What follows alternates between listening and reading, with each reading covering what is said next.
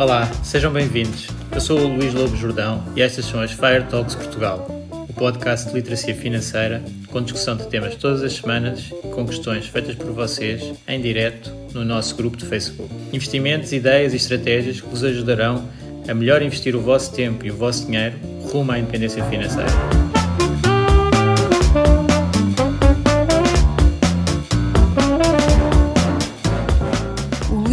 Jordão trabalha nos mercados financeiros há mais de 20 anos. É um analista financeiro certificado pelo CFA Institute, criou o maior fundo português de ações e é atualmente responsável pelos produtos Stoic na SGF. Todas as opiniões expressas pelo Luís e eventuais convidados são exclusivamente suas e não refletem a opinião da SGF ou do CFA Institute. São ideias à data de gravação e estão sujeitas a alterações. Todos os investimentos envolvem riscos. Este podcast tem um intuito meramente informativo e não deve ser tomado como base para decisões de investimento.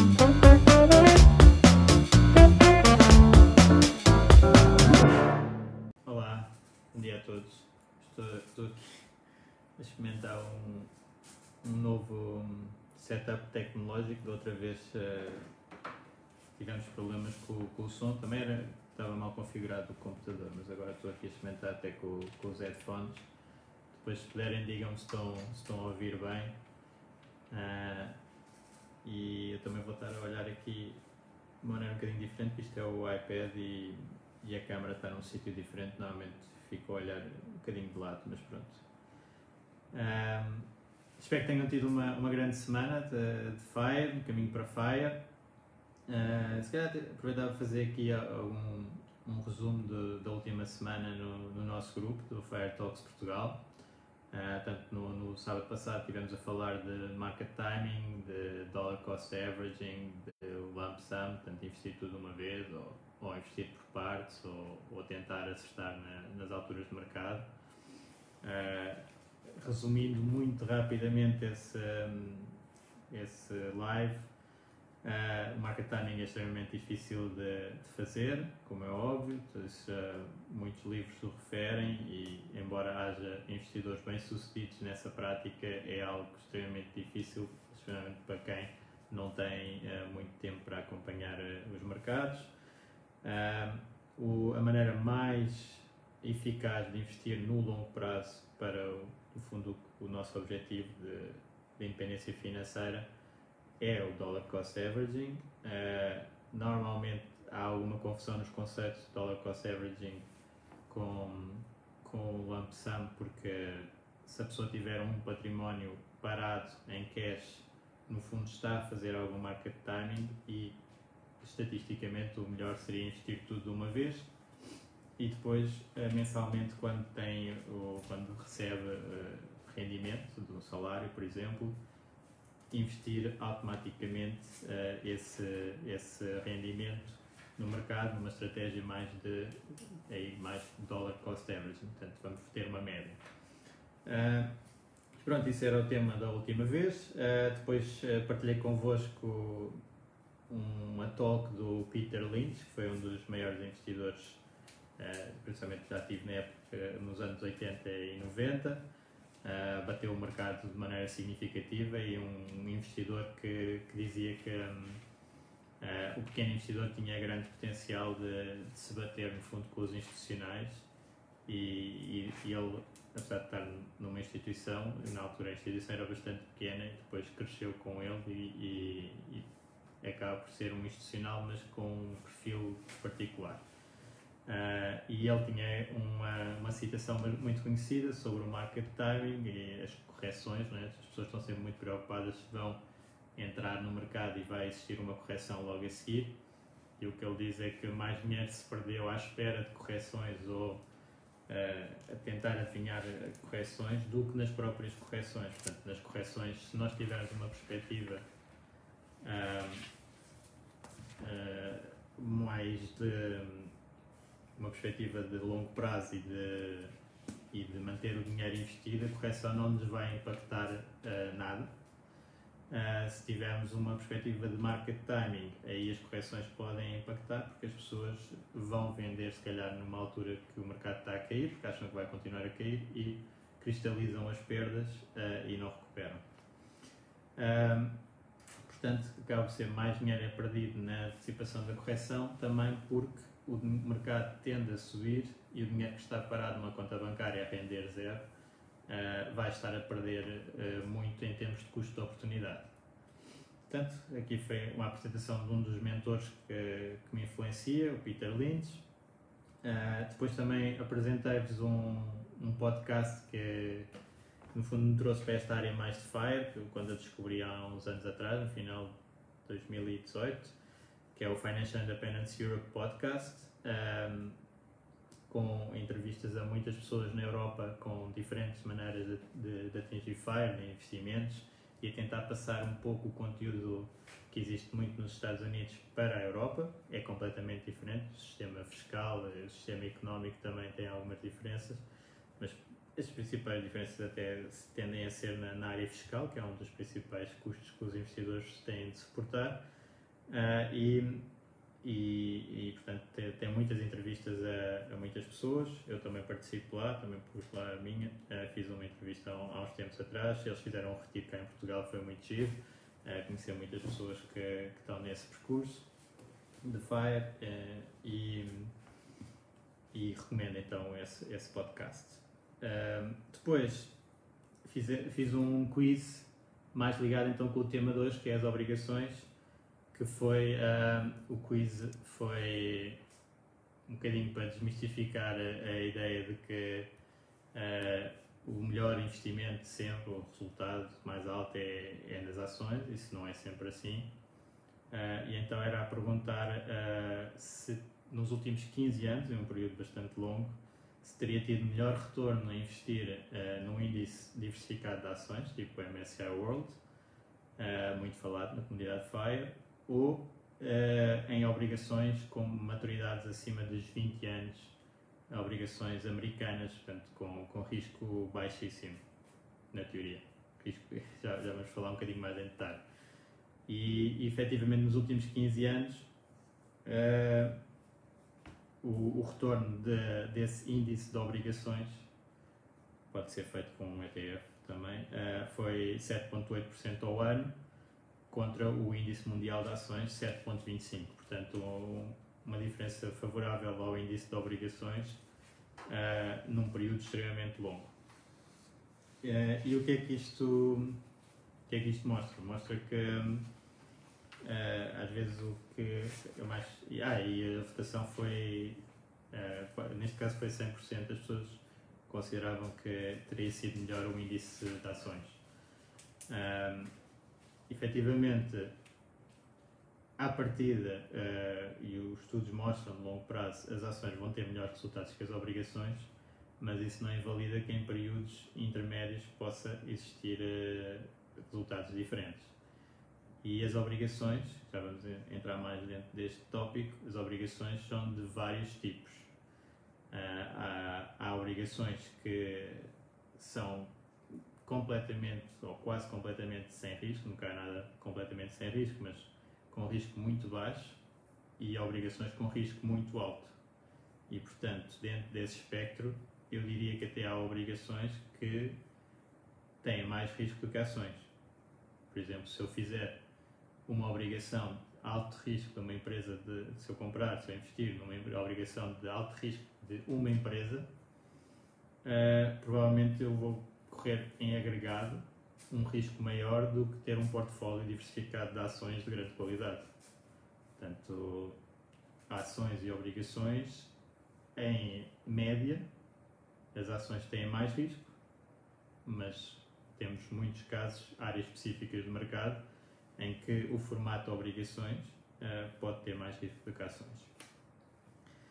Uh, e depois juntei também uh, nesse, nesse quiz com, com, a resposta, pus lá o gráfico então das obrigações americanas, um, ehm, pus mesmo os dos 20 anos, só foi a 10 anos, com a evolução das taxas e, e vê-se então o que, é que, o que é que aconteceu. Portanto, a taxa de juro das obrigações foi baixando ao longo do tempo, desde os anos 80, início dos anos 80, em que estava com taxas uh, a taxa de juros americana era de 15%, portanto um valor agora completamente uh, fora do normal, é? ninguém está preparado para isso, porque agora as taxas nos últimos uh, 30 anos uh, foram baixando até termos agora taxas de, nos Estados Unidos abaixo de 1% a 10 anos.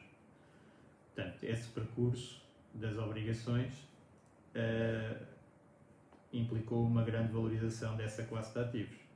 Eu já vou explicar um bocadinho melhor este mecanismo, mas uh, é isso que, que acontece. Quando as obrigações valorizam, as taxas de juros baixam. Ou as taxas baixam e as obrigações valorizam. Portanto, está, está ligado.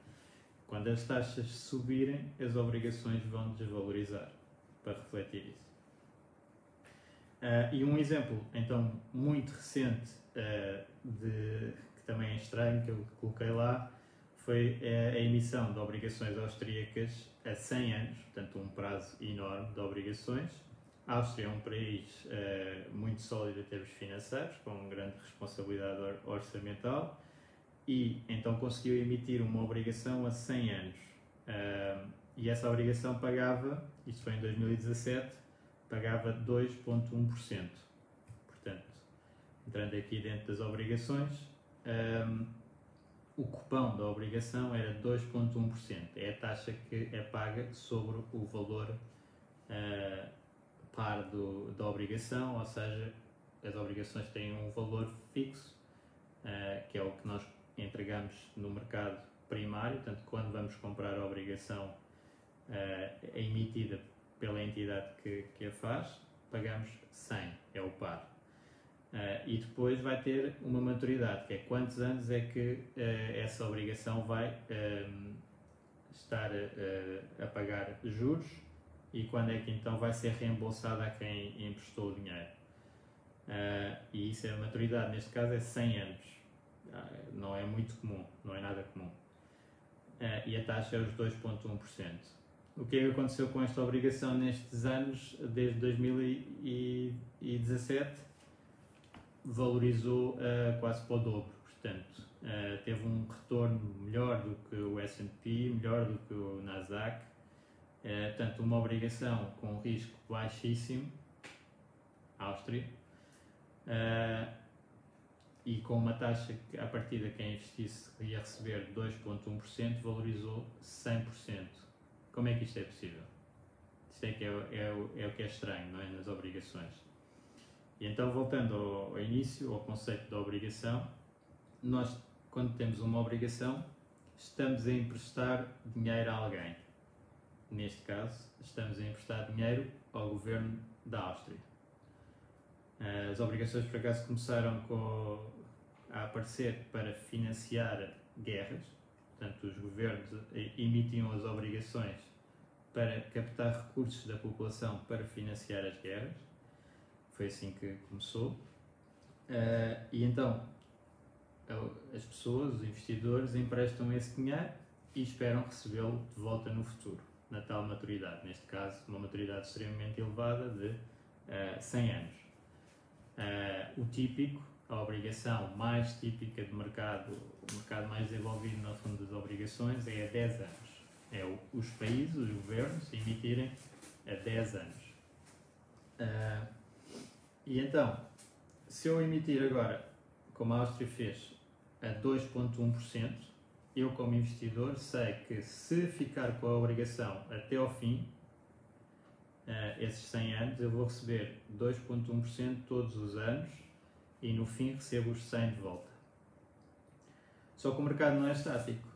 E então, no, nas obrigações, tal como nas ações, uh, as obrigações são empréstimos que têm um título e eu posso vender esse empréstimo a outra pessoa qualquer. Portanto, se eu fosse investir nessas obrigações do governo da Áustria, eu dava o dinheiro ao governo da Áustria e recebia a obrigação. E depois ia para o mercado e negociava com quem quisesse por um valor diferente. E porquê que ia haver um valor diferente? Uh, porque as taxas de juros no mercado variam conforme a atividade económica, conforme a inflação, conforme um, o risco percepcionado de, das obrigações em si. E, portanto, neste caso, o que aconteceu para esta valorização extrema das obrigações da Áustria foi que as taxas de juros no mercado baixaram muito. Portanto, as taxas têm estado a baixar uh, por causa de, das crises, os governos, os bancos centrais a injetar dinheiro na, na economia e a manter as taxas muito baixas para até salvar alguns devedores que de outra maneira não conseguiriam para servir a, a dívida.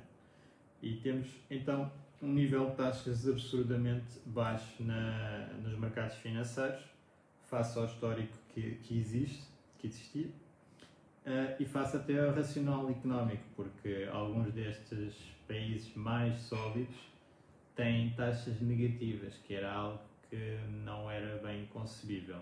Porque é que alguém há de emprestar dinheiro e em vez de receber juros tem que os pagar? Quer dizer, não, não faz sentido, não é? Uh, só porque é que isto acontece?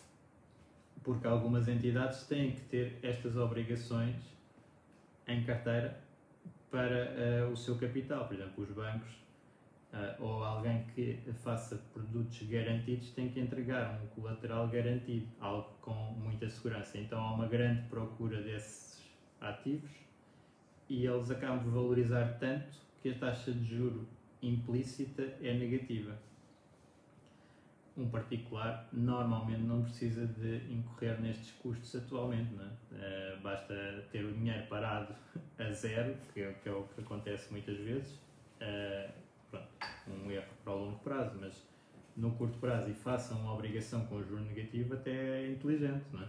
Se eu não vou comprar uma, uma obrigação com, com taxa de juros negativa, exceto se achar que ela ainda vai ficar mais negativa e eu entretanto vou vender, mas isso já é bastante especulativo.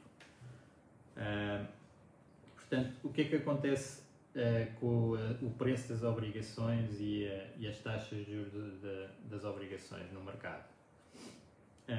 e porque é que elas variam e esta relação inversa entre taxa de juro e preço da obrigação?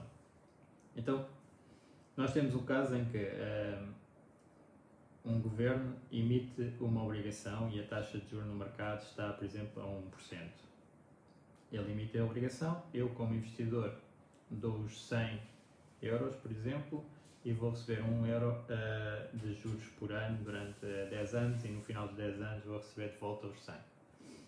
Entretanto, uh, as taxas no mercado baixam e o Estado agora já só vai emitir obrigações a 0,5, por exemplo. Portanto, eu tinha uma obrigação que estava com uma taxa de 1%, agora o Estado emite com o meio.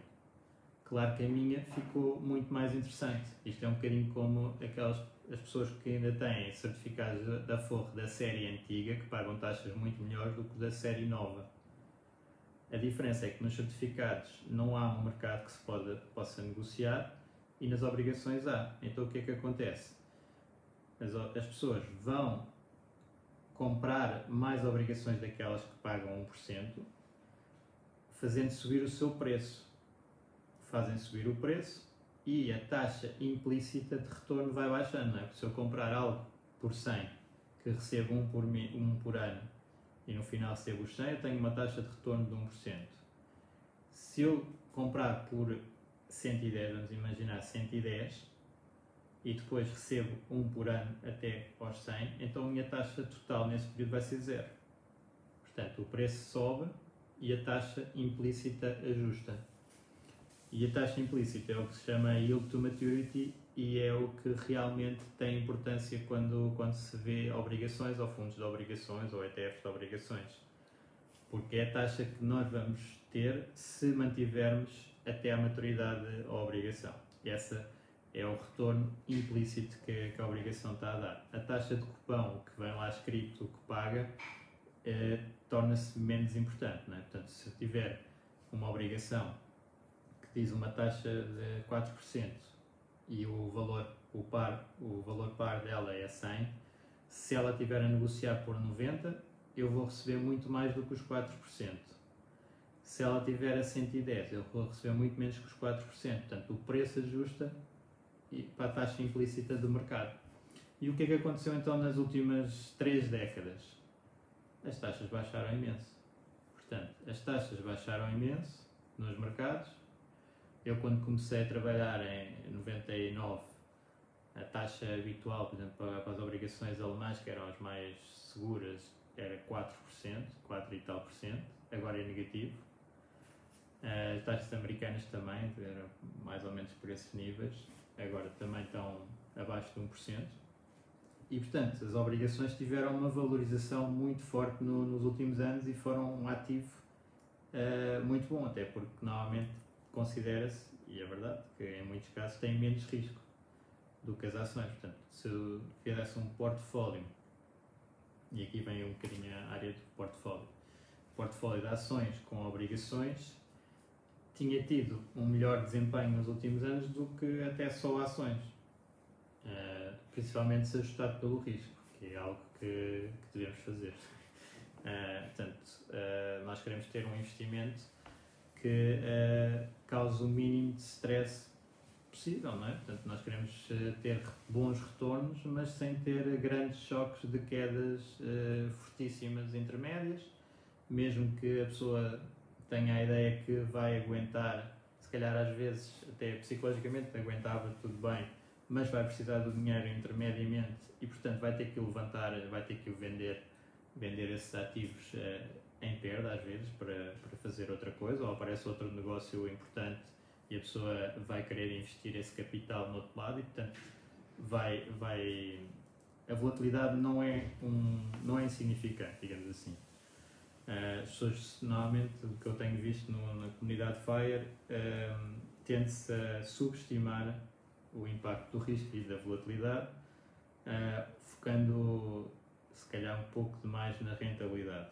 Uma rentabilidade, uh, vamos imaginar, se eu conseguir uma rentabilidade de 8% ao ano, uh, mas intermediamente tiver quedas de 60%, eu se calhar prefiro ter uma rentabilidade de 7% ao ano e ter só quedas de 30%.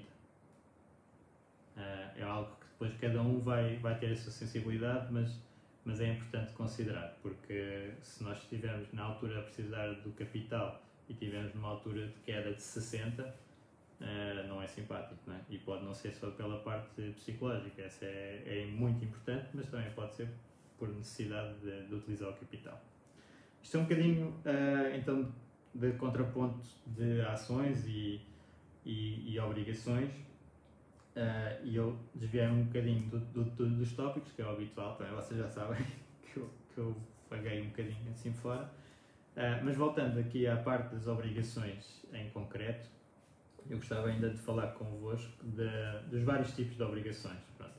Porque as obrigações não são todas iguais e esse envelope uh, é extremamente grande. Portanto, o mercado de obrigações é gigante é, é maior que o, que o mercado de ações em termos de capitais e o recurso à dívida tem sido também um, uma situação muito recorrente de países, de empresas e de particulares. É? Nos, nos últimos anos, os níveis de dívida têm aumentado muito significativamente.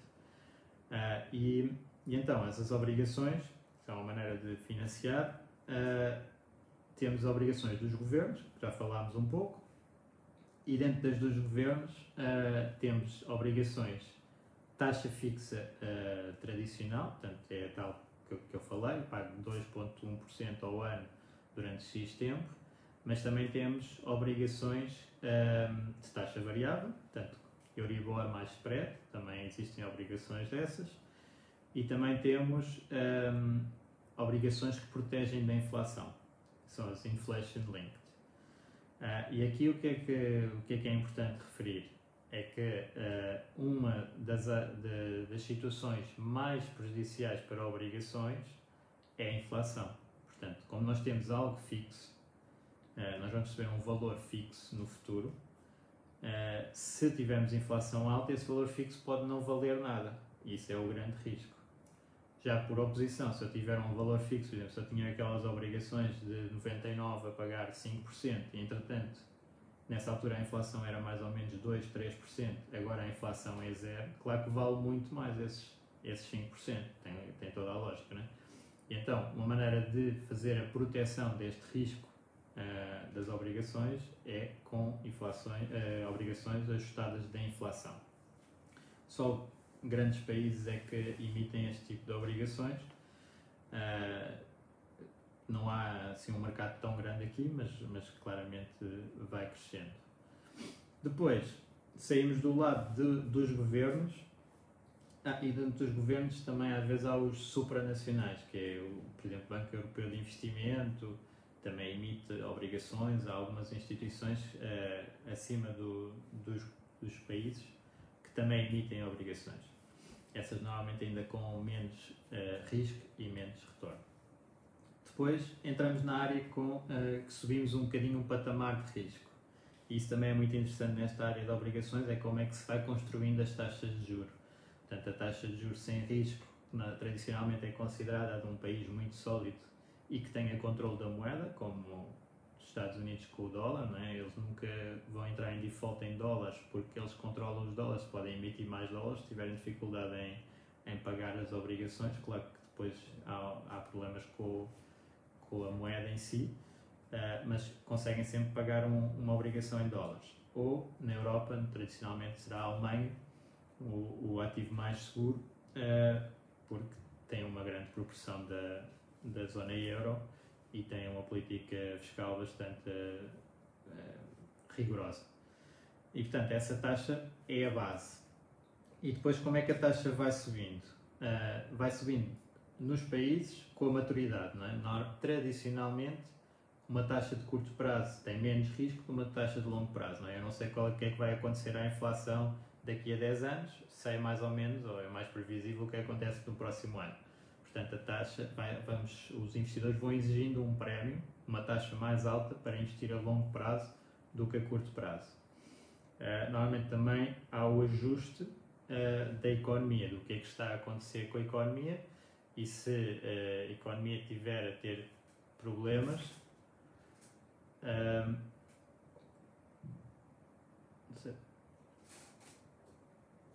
Estou? Estão-me a ouvir?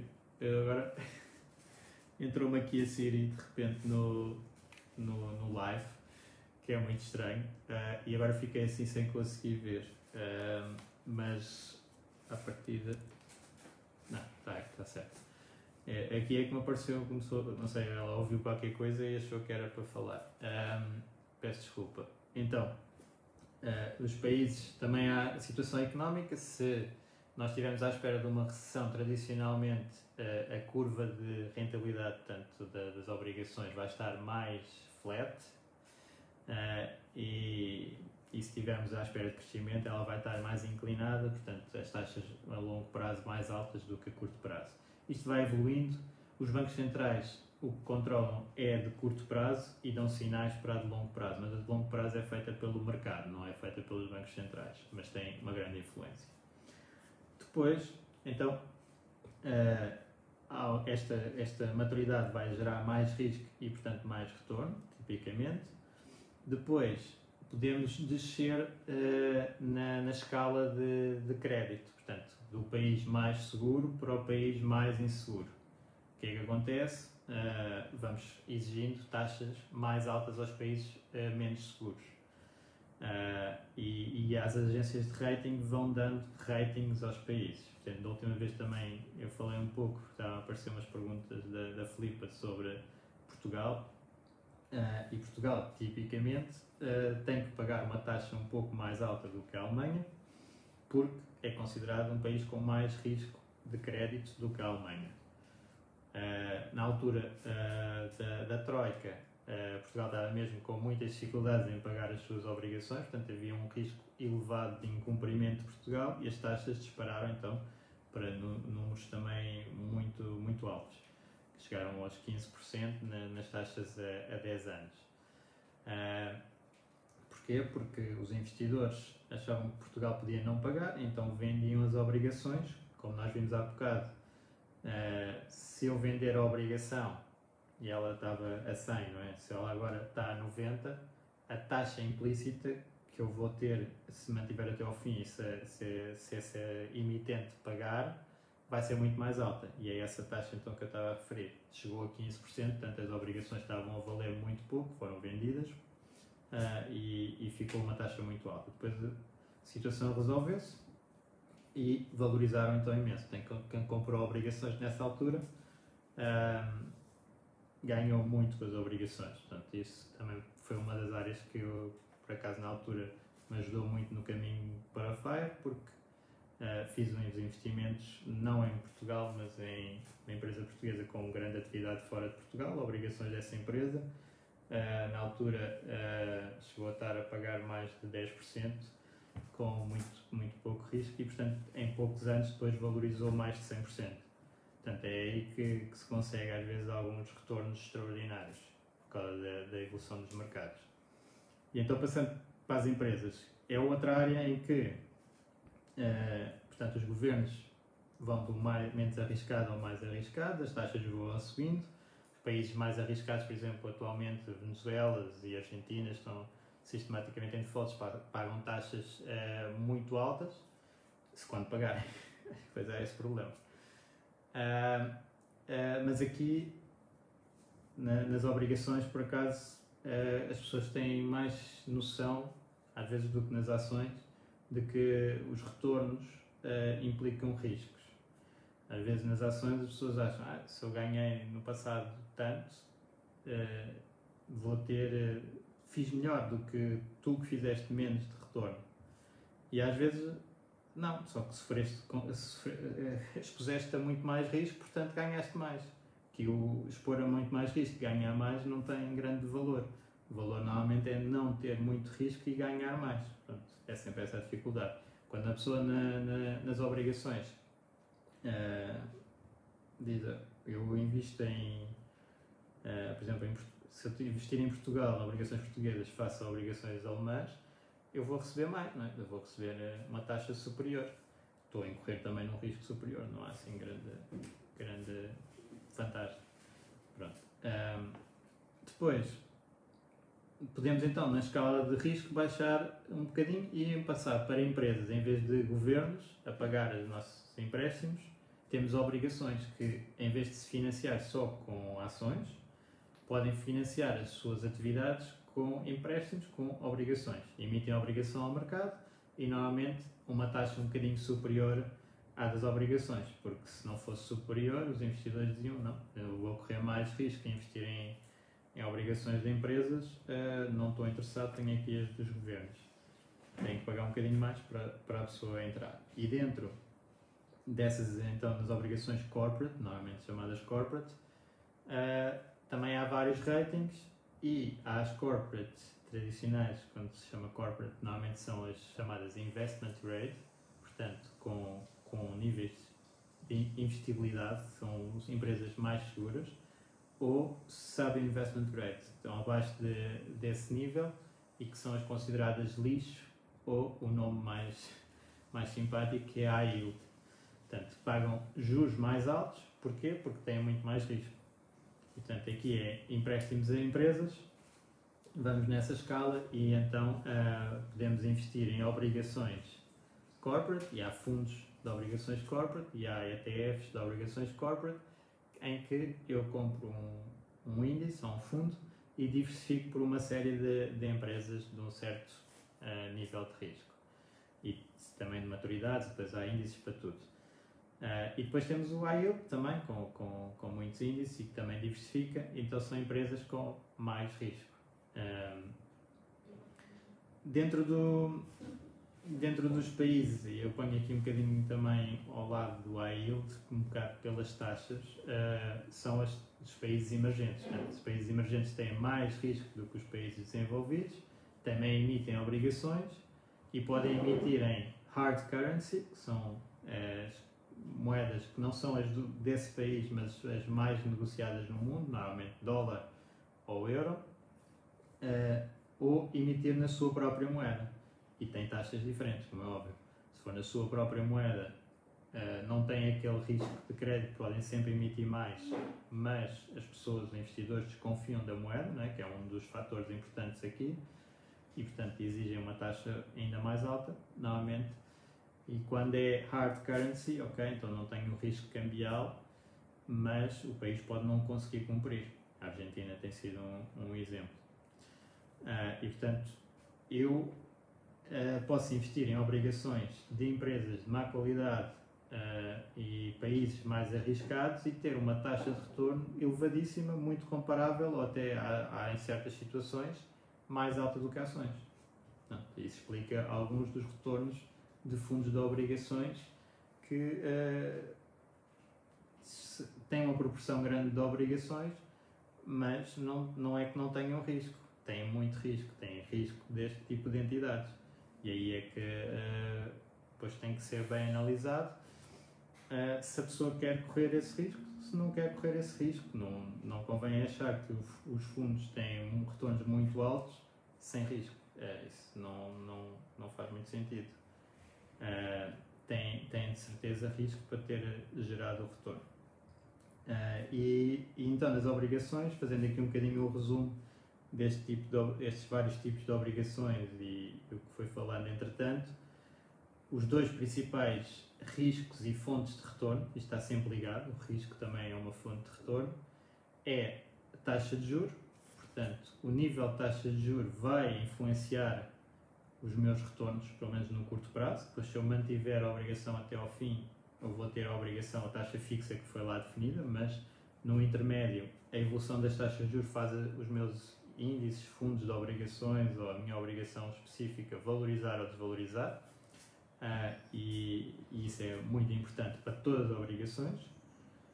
Uh, e depois o risco de crédito, que é a entidade a que eu estou a emprestar o dinheiro, uh, tem bom crédito ou mau crédito. E depois isto vai evoluir, não é? Eu posso hoje emprestar dinheiro a uma empresa que eu acho que tem bom crédito e tem bons ratings, e entretanto a situação deteriorar-se muito e ela passar a ter mau crédito até eventualmente nem conseguir pagar de volta. No entretanto, as taxas vão, a taxa implícita da obrigação vai hum, disparar porque o preço vai cair, não é? Portanto, imagina, eu compro uma obrigação de uma empresa uh, que entra em problemas. Os investidores vão querer vender essas obrigações para o mercado, fazem pressão para o preço baixar. Quem a comprar uh, vai ter uma taxa superior à inicial, não é? Vamos imaginar que eu compro, uh, foi emitida a 100 e com uma taxa de 5% e de repente está a 80, mas mantém a taxa de 5% até ao fim, então quer dizer que a obrigação valorizou, uh, quer dizer que eu vou ter uma taxa de rentabilidade muito superior aos 5%, não é? Porque eu vou comprar a 80 e depois vou receber 100, portanto logo aí tenho 20, dependendo do prazo, uh, depois é fazer as contas. E já agora, vou fazer as contas de maneira muito simples e que também queria abordar convosco.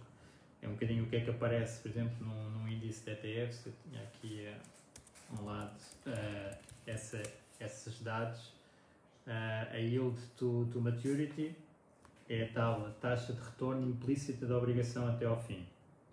E depois outro número que é muito referido, uh, ou convém ter atenção, é a duration Modified Duration, normalmente Effective Duration, são medidas para uh, estimar a sensibilidade daquela obrigação ou daquele fundo à variação da taxa de juro.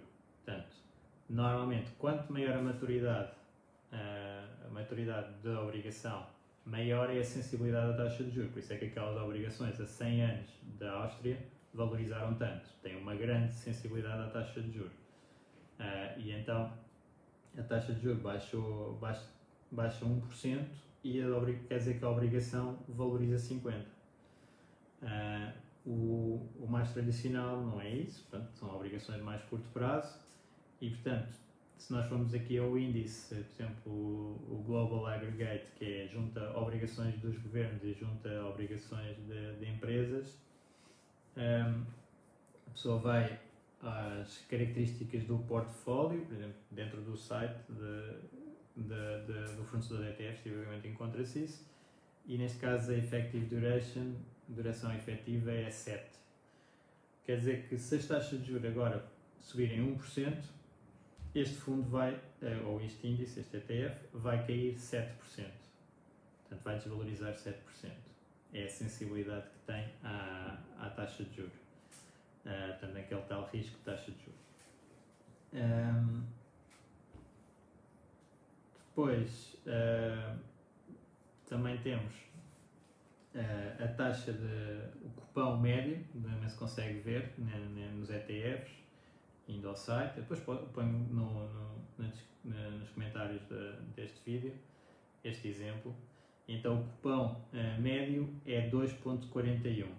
Quer dizer que as, taxas, as obrigações dentro deste fundo, deste ETF, eh, pagam 2.41% ao ano. Mas eu não vou ter esta rentabilidade porque entretanto essas obrigações já valorizaram e a taxa neste momento que este índice uh, me irá uh, pagar, previsivelmente até à maturidade, é menos de 1%. Portanto, é a tal yield to maturity. Isto são as métricas que convém ter atenção para, para escolher fundos de obrigações ou, uh, dos vários tipos. Pronto. O, isto está tudo ligado então no, no risco e retorno e nos portfólios diversificados. E por isso alguém uh, pôs aqui um comentário também do All Weather do Ray Dalio, uh, que realmente é um portfólio extremamente interessante uh, conceptualmente e que tem tido resultados históricos muito fortes. Ela foi divulgada há, relativamente pouco tempo assim para o mainstream, mas o conceito é de all weather, ou seja, de estarmos preparados para todo o tipo de tempo com um portfólio. Todo o tipo de tempo nos mercados financeiros é uh, expansões e booms e está tudo a correr bem e recessões e busts e as coisas estão, estão muito negativas. Uh, se nós dividimos esses, uh, essas várias situações de mercado, até normalmente se dividem em duas, em quatro, quatro quadrantes com duas características principais. Uma é se nós estamos a crescer mais ou menos do que o habitual, portanto, estamos em expansão económica ou estamos em recessão. E outra é se a inflação está uh, muito alta ou muito baixa. E conseguimos fazer então quatro quadrantes. Portanto, por exemplo, neste, nesta altura a inflação está bastante baixa e o crescimento também está, está baixo. Portanto, estamos em recessão. O que, é que, o que é que tem bom comportamento nesta altura? São as obrigações. As obrigações eh, beneficiam desta situação porque é refúgio. Eh, quando, quando a economia está mal, normalmente os ativos com mais risco são uh, preteridos face a ativos mais seguros.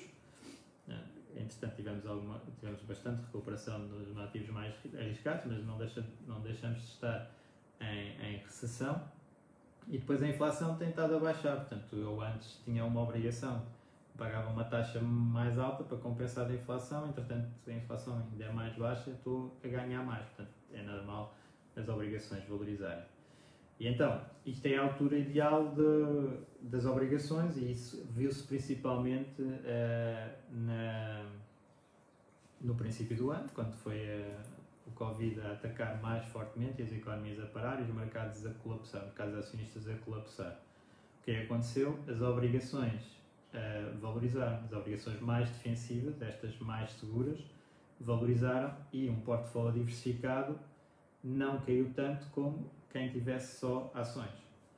Portanto, as obrigações fizeram aqui a estabilização do, do portfólio como é o tradicional de acontecer. Nada implica que às vezes existe a grande correlação entre ações e obrigações, portanto estão as duas muito ligadas e uh, vão as duas no mesmo sentido. Mas há muitos períodos em que não estão aí no mesmo sentido, estão aí em sentidos opostos. Por exemplo, se nós tivermos agora uma subida de taxas de juros, não é, não é previsível, uma subida da inflação que force uma subida de taxas de juros, à partida, tanto ações como obrigações vão ser prejudicadas. Uh, portanto, às vezes podem estar juntas, muitas vezes estão em sentidos opostos e servem então de diversificação. E o All é um exemplo de um portfólio que tem várias classes de ativos que se comportam então de maneira positiva numas alturas e negativa noutras. Nunca temos o portfólio 100% positivo, digamos assim. Uh, muitas vezes há, há, há alguns uh, investidores ou, ou influencers, ou assim, que gostam de mostrar um portfólio que está tudo positivo. Isso normalmente quer dizer que não está diversificado, porque se estivesse diversificado tinha ativos positivos e ativos negativos, nada vai funcionar uh, sempre uh, bem num período e já sabemos o que, é acontece. Um portfólio não diversificado. Agora, se tiver o meu portfólio for 100% techs, claro que eu tenho um grande retorno atual e quando techs não estiver na moda e estiver a correr mal, vou ter 100% negativo. Né? Portanto, se calhar o melhor é ter diversificado entre techs e, e áreas da economia que não estão tão fortes. Uh, agora vão estar a mostrar uh, retornos negativos. Estou-me a lembrar da parte mais industrial da economia, tipicamente tem retornos negativos, mas uh, depois, quando existir uma, uma volta, vai, vai, vai compensar e, portanto, temos sempre mais protegidos. e então, havia aqui até essa pergunta do, do All Weather, só tentar encontrar que era o Vitor a perguntar uh, tu, se, como se compara os ETFs de obrigações com os ETFs de ações ao longo do tempo. Quando um desce, o outro também desce, ou sobe, ou não estão relacionados de nenhuma forma. Normalmente é, são as classes que uh, têm menor correlação uma com a outra, são ações que têm risco e uh, mais risco, mais ligadas ao crescimento económico, e obrigações que são mais seguras, mais previsíveis, se for de países muito sólidos for de curto prazo. E equilibram. Uh, se, for, uh, se, se, tivermos uma situação económica que uh, é bastante negativa, normalmente existe corte de taxas de juros dos bancos centrais que fazem as, as, as, taxas de juros no mercado baixar e as obrigações valorizar. Portanto, temos as ações a cair e as obrigações a valorizar. Isto é o típico.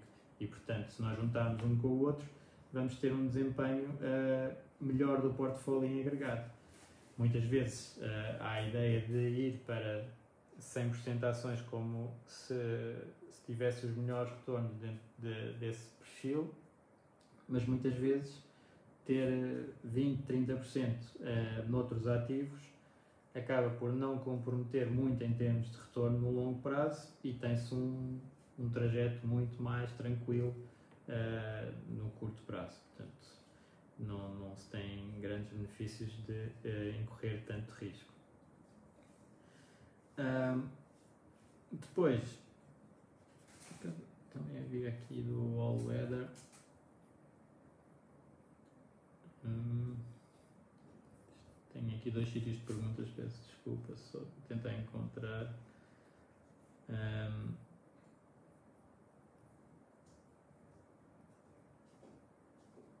que era. Não, não estou a encontrar.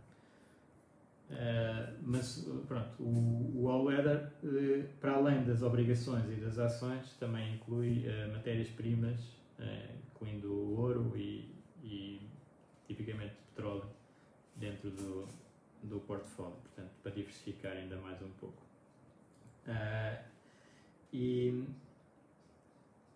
e isto, juntamente com então o, o, o que aconteceu nos últimos anos, nas obrigações, uh, era uma das áreas que eu também gostava de focar, que é em tudo nos mercados, e há sempre essa alerta que os retornos passados não implicam retornos futuros, nas obrigações isso é super claro. Uh, é, é, é muito previsível o que é que vai acontecer para a frente quando se tem obrigações, por exemplo, estas obrigações que eu estava aqui a mostrar e a comparar eh, de treasuries, portanto, obrigações do Estado americano a 20 anos, que uh, valorizaram agora significativamente, uh, nos últimos 15 anos, valorizaram mais do que, do que as ações. Porquê? Porque as taxas de juros passaram dos tais 5%, 6%, se calhar neste nível de 20 anos de obrigações talvez mais por aí, para agora 1 e tal por cento. A, a 30 anos, se calhar está a 1 e tal por cento dos Estados Unidos. Nós tivemos imensa valorização aí, e se eu olhar para os resultados históricos de um fundo, de um ETF, eu vou ter lá retornos que às vezes são double digit, 10%, 15% nos últimos anos. Mas eu olho para a yield to maturity, é aquele número que me diz quanto é que eu vou receber para a frente, e essa é a melhor previsão que eu tenho, o meu retorno esperado de investir naquele ativo vai ser esse. E esse é 1,3, ou 1,4, ou 1,5, pronto. Uh, portanto, eu posso ter tido 20% de retorno no passado, para a frente eu já só vou ter um e tal. Uh, isso é muito, muito linear, muito uh, fácil de estimar. Pode existir, como é óbvio, nós passamos de obrigações uh, 5% para, vamos imaginar, passamos de 5 para 1 e temos um ganho extremo nessa, nessa passagem. E agora previsível é 1 para a frente. Se eu tiver de passar de 1 para 0, eu vou ganhar outra vez bastante. Só que não é tão previsível isto acontecer. E muito menos então esse dos 5 para 1 foram 4% de descida da taxa de juros, do 1 tinha que passar para menos 3 para ter outra vez esses 4. Portanto, para eu replicar os resultados do passado, eu tinha que ter uma situação completamente anormal. E isso é muito, muito difícil. Já com, com as ações, uh, também temos de ter muito cuidado, uh, porque os resultados históricos são um guia, mas não, não dá para retirar assim tantas ilações. Por exemplo, se eu tiver o índice mundial um, ehm, que tem uma média de retorno de 8 a 10%, uh, e, e nos últimos anos deu 13 ou 14, se calhar vou ter que ter retornos abaixo dessa média para compensar e voltar à média. Não é eu tive 13, 14 e agora vou continuar com 13, 14, porque isto não, não o retorno passado de um índice de ações não diz nada sobre o que vai acontecer agora. Eu vejo muitos comentários uh, uh, que às vezes o português engana, que é este fundo está a render 8%. Não, este fundo não está a render 8%, este fundo rendeu 8%. Não sabemos o que é que vai render a seguir. Temos algumas ideias de acordo com o que as ações e as obrigações tipicamente fazem, mas o futuro é altamente incerto. Portanto, por isso é que, sendo altamente incerto, convém ter alguma diversificação para estarmos preparados, lá está como o Ray Dalio diz, um all weather, para todos os tempos que venham para a frente. Um, e pronto, era um bocado isto que eu queria falar convosco. Não sei se consigo ver aqui uh, perguntas que normalmente tenho tido Ah, aqui consigo ver o bom dia, dia a todos. Uh, acho que não há aqui perguntas, mas se quiserem façam ainda entretanto. Eu vou resumir o que é o tema de hoje, que era, portanto, tema de hoje das obrigações, uma classe de ativos uh, muito importante dos mercados financeiros, grande parte de grandes, muitos trilhões estão investidos em, em obrigações. Nós temos muitos tipos de obrigações, as principais serão as dos países. Dentro dos países temos obrigações taxa fixa, tradicional ou taxa variável, temos obrigações que ajustam da inflação, inflation link. Depois temos obrigações de empresas, Tipicamente as empresas com melhor qualidade de crédito são as corporates, com menor qualidade de crédito são as high yield, uh, ou lixo, junk. Temos obrigações de mercados emergentes, dentro destas temos emitidas em hard currency, que são os euros e os dólares, e temos em, em moeda local, que são uh, as moedas dos países, o real brasileiro, ou a lira turca, ou uh, rublo. Uh, e depois temos uh, as características das obrigações, que uh, típico é termos um valor par, portanto o valor que nós pagamos pela obrigação quando ela é emitida inicialmente. Uh, depois um, tem um cupão, um cupão que é a taxa de juros que ela vai pagar, mas o que interessa mais é a yield to maturity, portanto a taxa implícita para a maturidade, quando nós estamos no mercado secundário uh, o preço da obrigação vai variando e, portanto, se a obrigação valorizou, a minha taxa implícita é mais baixa do que o cupão. Se a obrigação desvalorizou, a minha taxa implícita é mais alta do que o cupão. Eu não falei, mas também podemos ter uh, opções dentro das obrigações, pode ser callable ou putable. Normalmente é, o que é emitido é callable, que é uh, uh, a empresa pode, tipicamente a empresa pode devolver o dinheiro aos investidores e recomprar a obrigação antes da maturidade, portanto vamos imaginar que ela financiou-se a 5%, entretanto as taxas de juros estão muito baixas e ela pode ir buscar essas obrigações em que estava a pagar 5% e emitir novas a pagar 3%. Pronto, isto é uma opção que prejudica os investidores. Uh, depois, uh, focar um bocadinho os riscos principais das obrigações, que é o tal risco de taxa de juros. Se as taxas de juros subirem, as nossas obrigações, os nossos fundos de obrigações vão desvalorizar. Se as taxas de juros descerem, os nossos fundos, as nossas obrigações vão valorizar. Uh, e o outro grande risco, uh, isto, o risco de taxa de juros está muito ligado ao risco da inflação, portanto, se a inflação subir, tipicamente as taxas de juros sobem, se a inflação descer, as taxas de juros tipicamente descem, portanto, está muito ligado, mas não é uh, completamente linear. Né? Temos antecipar situações de mercado em que a taxa de inflação sobe, mas as taxas de juros se mantêm baixas. E isso até não é assim tão irreal nos tempos que correm, com as emissões dos bancos centrais, etc. Se isso passar para a economia, que ter inflação alta e, entretanto, não existiu uma subida de taxas de juros porque há devedores que iriam estourar, entretanto. Portanto, uh, podemos ter aqui um diferencial. Portanto, esses riscos estão ligados, mas não são completamente lineares. Mas o outro risco principal quando se investe em obrigações é o risco de crédito. E, portanto, uh, emitentes quem, quem pede dinheiro emprestado com menor uh, qualidade de crédito vai ter que pagar taxas mais altas. Eu, como investidor, posso escolher estar então no, nas obrigações muito seguras ou em obrigações que são quase ações porque são de emitentes com alto risco e vão ter que ter também alta rentabilidade para, para a pessoa fazer o investimento. Uh, depois, nós podemos juntar então as obrigações dentro do nosso portfólio com ações para equilibrar. Porquê? Porque são ativos que tipicamente estão descorrelacionados e uh, quando a economia cresce muito, normalmente nós queremos mais ações, quando a economia tem situações mais negativas, queremos mais obrigações. Há aqui um equilíbrio natural do portfólio uh, e por isso é que estratégias tipicamente de fundações ou de grandes investidores tem um pouco das duas, que é para não ter uh, tanto, tanto risco e os fluxos de rendimento de, desse portfólio serem mais previsíveis. Um, e aqui um exemplo é o, é o fundo All Weather do, do Ray Dalio, mas o típico 60-40, 60 ações, 40 obrigações também é muito usado.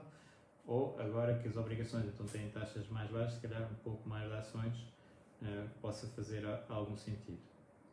Uh, e depois só resumindo aqui também nos fundos portugueses, o que é que nós tivemos? O caso português nos últimos anos, se calhar espero que não seja repetível tão cedo, que é termos obrigações que estão com uma yield to maturity de quase 15%, porque há grande risco de falência do, do Estado e, portanto, eh, consegue-se efetivamente eh, retornos muito altos, mas sofrendo o risco, como é óbvio, podia ter acontecido a Portugal o que aconteceu à Grécia, e aí os retornos de quem investiu nessas obrigações uh, não seriam positivos, seriam hiper negativos, porque o que aconteceu à Grécia foi uma perda de 80% do valor uh, que estava investido.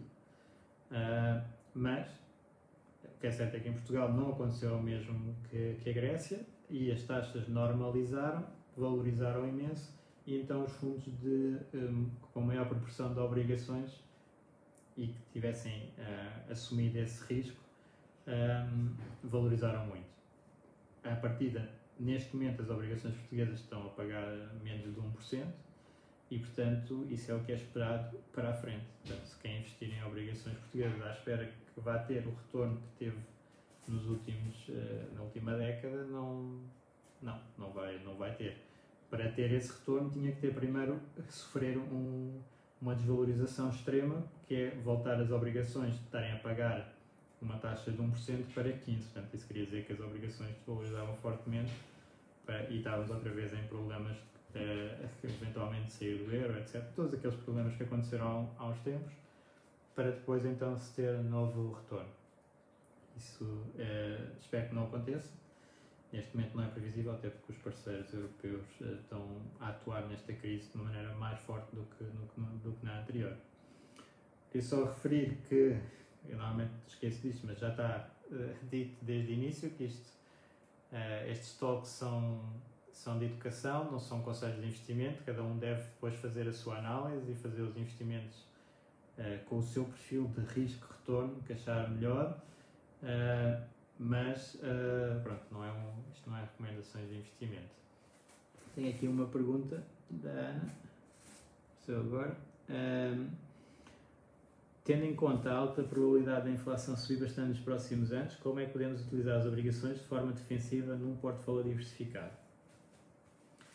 Portanto, aqui, um, se nós tivermos esta perspectiva, que a inflação vai subir nos próximos tempos, uh, nós devemos ter obrigações que pelo menos uh, recuperem esse valor da inflação. Portanto, as inflation linked são uma das hipóteses na Inflation Link, o que acontece é que uh, existe a inflação e o cupão, aquilo que nós recebemos de juro, uh, vai sendo ajustado com a inflação. Portanto, vamos recebendo mais se existir mais inflação e é assim que, é, que existe a proteção. Uh, outra hipótese é ter, e, mas aqui temos um problema para, para aqui para os portugueses, porque nós não temos obrigações portuguesas ligadas, obrigações ligadas à inflação portuguesa. E nós vivemos em Portugal, portanto, temos que usar uh, obrigações inflation linked, se calhar alemãs ou francesas, as francesas são as mais líquidas na Europa, ou eventualmente um índice global, que inclui também as americanas, que são o principal mercado. Mas não conseguimos ter especificamente proteção da inflação portuguesa. O que podemos ter uh, é uh, nós podemos ajustar é o prazo das obrigações. Portanto, uh, se nós tivermos obrigações com prazos mais curtos, elas vão refletir depois a inflação, porque as taxas de juros vão subindo para compensar a inflação, tipicamente. Né? Também pode não acontecer, mas vai ser sempre muito melhor para o investidor, num cenário em que a inflação está a subir, ter obrigações de prazos mais curtos. Qual é que é o problema das obrigações de prazos mais curtos na Europa, na zona euro? É que as taxas são negativas ou no máximo zero.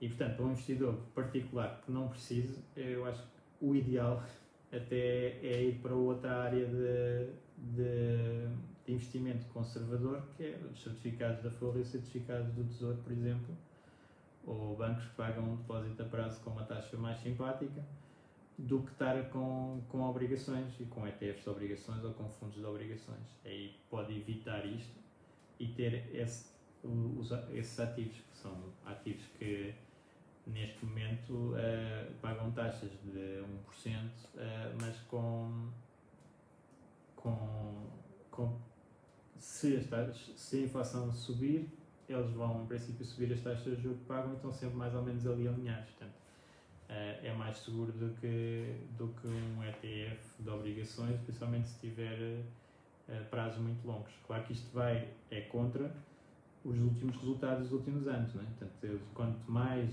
duração, quanto mais maturidade tinham os fundos de obrigações, melhores resultados tiveram. Mas isto é o tal problema do passado e do futuro. Olhando para, o, para os retornos do passado nesta área, pode ser altamente enganador.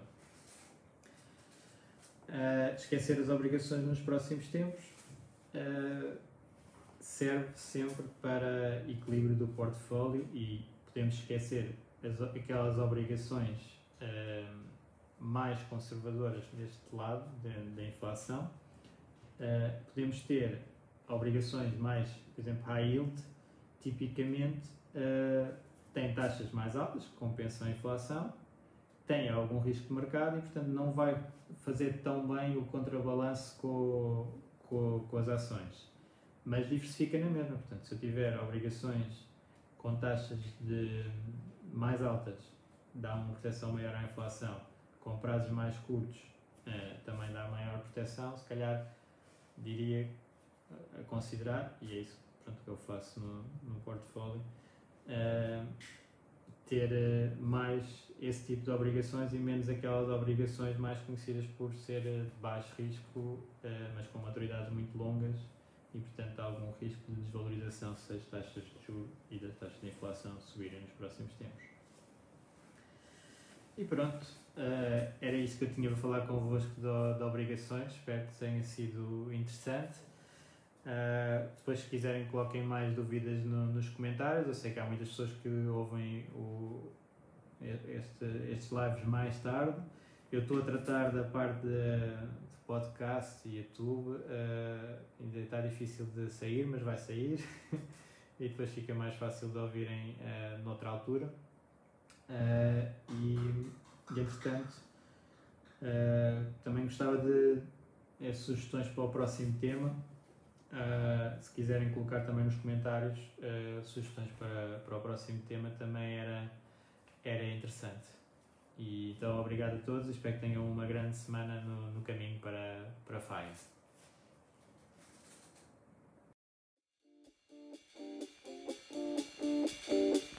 Obrigado por ouvires. Junta-te à discussão através do grupo Fire Talks Portugal no Facebook e não te esqueças de ver a descrição, onde poderás encontrar mais informações. Até à próxima!